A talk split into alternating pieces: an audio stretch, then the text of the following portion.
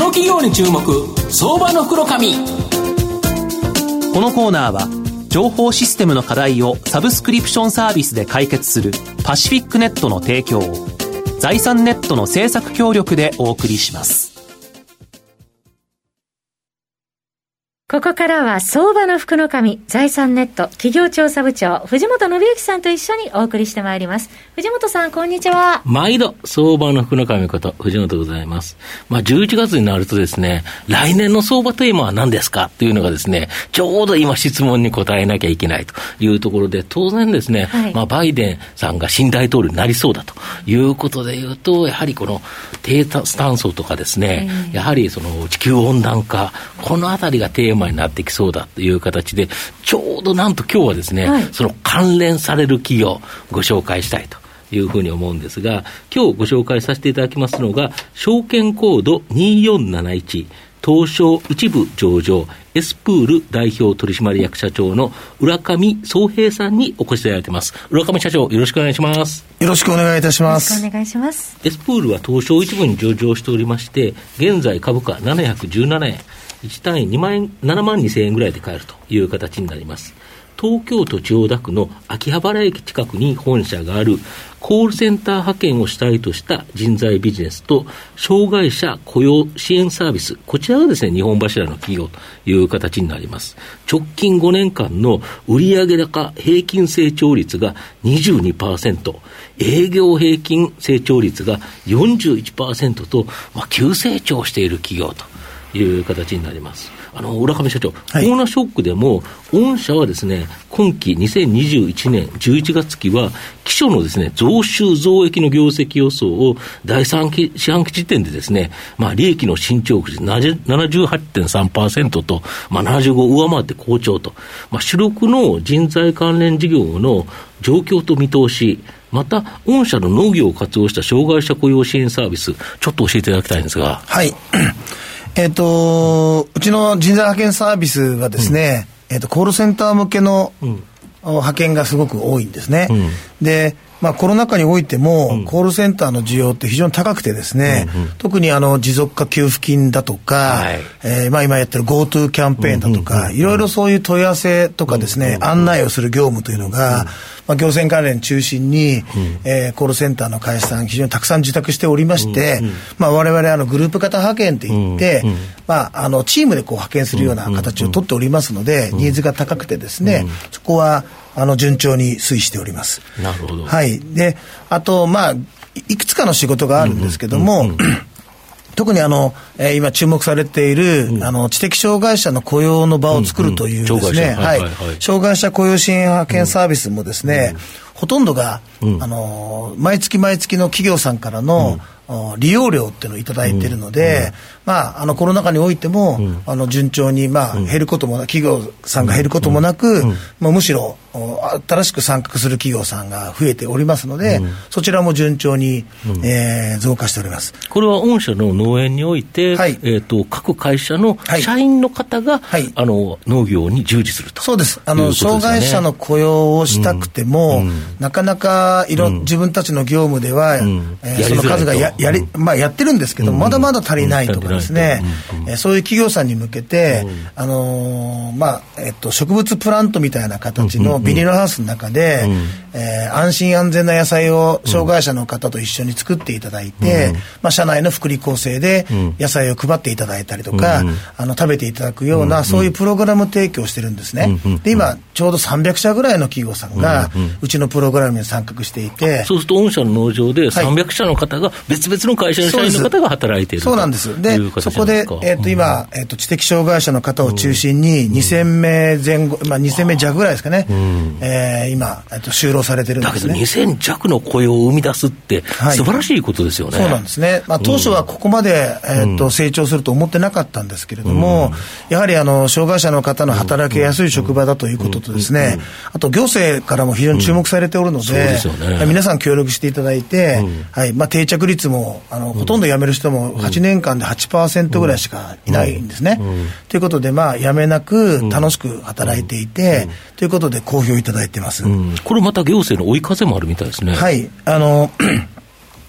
えっと、企業はですね、す、べ、ての企業は従業員、雇ってらっしゃる人数の、今2.2%をですね、えー、の障害者の方は雇用しなきゃいけないという、えー、法律があるんですけども、これが来年の4月に2.3%に、上がることが決定しておりまして、うんうん、まあ、そういう0.1%でもですね、うん、1万人単位の、うん、企業さんの場合には、もう10人以上、新規に雇用しなきゃいけないということで、まあ、逼迫していらっしゃるので、まだまだ今からまたまた、あのー伸びていくんじゃないかなというふうに考えています。なるほど、はい、また雇用創出を、はい、まあ、通じてですね、地方創生、はい、まあ、これ、菅さんになってですね、やはりあの力入れてると思うんですけど、これもされてるとか？そうですね。あのー人口10万人以下の、うん、まあ、その大きな町に付随しているというか、ちょっと離れた町はですね、えっと、うちの場合は、えっと、宮崎県の日南市とか、はい、徳島県の小松島市、うん、まあ、あとは北海道の北見、うん、えー、それから青森の弘前、まあ、日あの日南の近くの西都市ってところも入ってるんですけれども、そういう地方っていうのは、非常に人口減少が激しいんですけども、仕事がないんですよね。仕事がないんです。あの特に女性の方の仕事と、まあ、あのー、座るうん、えー、オフィス系の仕事っていうんですかね、座って事務所でやるような仕事の、がすごく少なくてですね、うん、どうしても若い女性は都心に出てってしまう、うん、まあそうですよね。はい。なので、我々は東京の仕事を、まあ、インターネット回線を通じて、地方に持っていってですね、そして正社員雇用をするっていうのを行政と連携してやってるんですね。まあ東京で作った仕事を地方に持っていって、そして地方の若い女性、まあ主婦の方を中心に、えー、働ける場を提供するっていう仕事をやっておりまして、まあそれも、あの、我々の会社としたら、あの地方創生ということで、え注目されてる一つの分野になるんですね。しかもその地方のショッピングセンターの中に働く場所を作ってるとか、はい、これ便利ですよね。そうなんですね。あの地方の場合車で大体皆さん移動するので、駅前のビルの中とか行くと逆に不便になっちゃうんですよね。そうですよね。通勤がね。はい。なので、えー、ショッピングモールの中の一部屋を借りてですね、うん、そこをこう事務所にするんですね。うん、そうすると、うん、まあ、託児所。駐車場ありますからね。そうなんですね。駐車場の問題もないですし、それから、まあ、託児所だとか、あとお買い物とかも便利にできますし、ね、近くになりますからね。はい。あの、非常にそういったので喜ばれるんですよね。はい。なるほど。あと、あの中小スタートアップに特化した EC 通販、ネット通販ですね、はい、これの発送代行サービスであるですね、ロジスティックスアウトソーシングサービス、これがなんか3本目の柱になるべく急成長してるそうなんですけど、はい、これ、どんなものなんですか？はい。あのー、インターネット通販の会社って最初から大きいわけではなくて、うん、ないですよね、徐々に大きくなってくるんですよね、まあ、スタートアップのところって非常にちっちゃいんですね、うんうんうん、ところが一つ商品が当たり出したりだとかするとですね、うん、いきなりまあ活性化してくるんですけど、ね、物流倉庫、まあ、最初は自分のところのこうストックヤードかなんかでやるんですけど、ある程度大きくなってくると、まあ、専用の倉庫を作った方がミスも少ないですし、保管も上手にできるんですが、システム投資や人員の確保だとか、あと運送会社とのその交渉だとか、いろんなことを煩雑でできない人が多いので、われわれスタートアップでもできますよっていう、シェアリング型の倉庫、まあ、シェアハウスじゃないけど、シェア倉庫みたいな、ね、御社が大きな倉庫を借りて、そこにみんな入れていただいて、そこから発送してるそうです。で、そこでやってくださいっていうのを、あの今からもう8年、9年前に始めたんですけど、それがここに来てですね、あのコロナ禍において、ネット通販の会社が非常に伸びておりまして、ね。急成長してるんですね。ということで、まあ、そんな集約倉庫っていうのを、今、えっと、品川と、東京の品川と茨城県のつくば市に2か所あるんですが、これを来年以降拡張していこうということで、や考えてるんですね。で、その拡張するのもただ大きくするだけではなくて、ちょうど、あの、冒頭、あの、おっしゃっていた、環境の意識が高まってる中、うん、まあ、ゼロエミッション倉庫といいますか、環境に優しい倉庫。はい、あの、排出量ゼロ、うん、まあ、CO2 の排出をとことんゼロにするという倉庫を、にしていこうと思っていまして、で、それをやることによってですね、参画企業は環境価値が非常に高まるし、CSR 的に OK なので、ただ単に物を運びますよとか、シェアリングで安くしますよだけじゃなくて、環境価値も付加価値としてつけるようなことを今、やっていこうと計画してます。なるほど。はい。あと、2050年までに、温室効果ガスの実質排出ゼロを公約した、はい、まあ、バイデン候補がアメリカの新大統領になりそうという形なんですけど、はい、この環境経営支援を手掛けるブルードッググリーン社、これをですね、御社子会社子会社化されてるんですけど、まあ、世界的にこの低炭素社会への移行が促進される中ですね、この分野でも、まあ、数年後、2、3年後、はい、なんか大きなビジネスチャンスありそうだとか。そうですね。あのーまあ、日本もですね、うん、あの菅総理がですね、うん、2050年までに実質ゼロに持っていく。中国、あの中国でさえ、2060年にゼロにすると習近平さん、話を最近始めましたので、もう、低炭素社会といいますか CO2 削減をしない国がなくなってる、うん、その状態の中、機運はどんどんどんどん高まると思うんですね、まあ、この数年でとりあえず目標でいけば16%くらい削減しないといけないんですけど、日本はこの30年間ですね、環境問題に真面目に取り組んでたのもあって、非常に空気もきれいだし、まあ、公害も少ないんですけど、さらにここからやっていかなきゃいけないって、かなりハードル高いんですけども、その日本がきれいにした技術が、やっとアメリカや中国が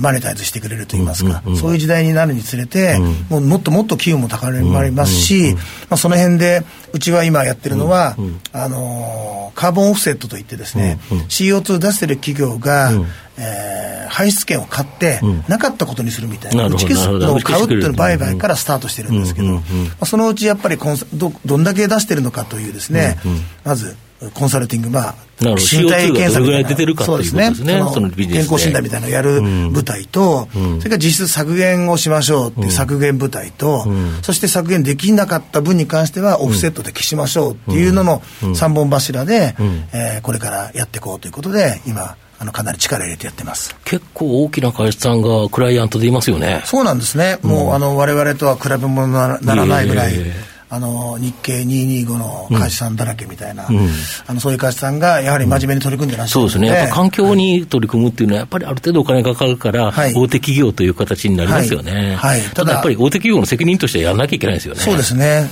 あの最近はでもあの、みんな意識が高い企業の経営者の方多いので、まあ、本当に超大手ではなくてもですね、皆さんそこは、あの、注目してますし、あの消費者の方がやはり、そういう、あの環境に優しい会社環境のことを意識しない会社の、製品を買うのはいかがなものかみたいな、そういう気持ちもやっぱり安いだけじゃねはい、出るので、あのだいぶこれからも変わっていくんじゃないかなと思ってます。御社の今後の成長を引っ張るもの、改めて教えていただきたいんですが、はい。えー、今現状、うん、売上の中で占め、かなりの量を占めてる、うん、えー、人材アウトソーシング、うん、それから、えーと、最近非常にこの5、6年、急激に伸びています、障害者雇用支援、そしてちょっと先ほどお話したロジスティック部門ですね、まあ、それを柱としてやるんですが、まあ、ここれから、まああの今、株高ですけども、インフレが進んだりとか、景気の後退がある可能性もありますので、まあ、BPO 事業なんかにも積極的に、えー、参画していこうというふうに考えています。なるほど、はいで都心ではなく、地方もこれ、ガンガンと展開していくと。そうですね、あの、うん、私はあの地方の底力といいますか、うん、地方に住んでらっしゃる方が、やはり仕事があってね、うん、そしてあのー、まあ、健康的に過ごせるって仕事って重要だと思うんですね。あのー、なので、まあ、今、テクノロジーがありますから、地方に持っていくってことは、昔はダメでできなかったことが今できるので、できますからね、クラウドとかいっぱい使えばね。はい、そういうのをあの駆使してですね、あの本当にそういった地方の方に職を作る、うん、それからあの仕事がない障害者の方に働きやすい職場を作る、まあ、あのシニアの方の職場を作ることもやっておりますし、いろんなそういう、まあ、労働的にあまりこう弱者といいますか、そういう方には仕事を作るっていうのを理念で、あのこれからも伸ばしていきますしそこにまあ今企業のテーマとして非常に注目されている環境にも、あのサービスを広げていこうというふうに今考えています。いろんな社会問題を、はい、まあ、御社のビジネスを通じて解決策を提供すると、はい、そうですね。だからやっぱり伸びてきたということですよね、まあ、社会が必要としてるからですよね。はい、そうね、皆さんが幸せになる仕組みを展開されているということですね。はい興味深く伺いました、はい、宇野沢さんいかがでしょうか、はいまあ、今までもこう株式市場からは障害者雇用支援という形でこうすごく注目度高かったんですけれどもここにまた環境関連という切り口加わるということであれば、まあ、ESG 投資の観点からも非常にまた存在感高まるだろうなといったそんな印象を受けました。はい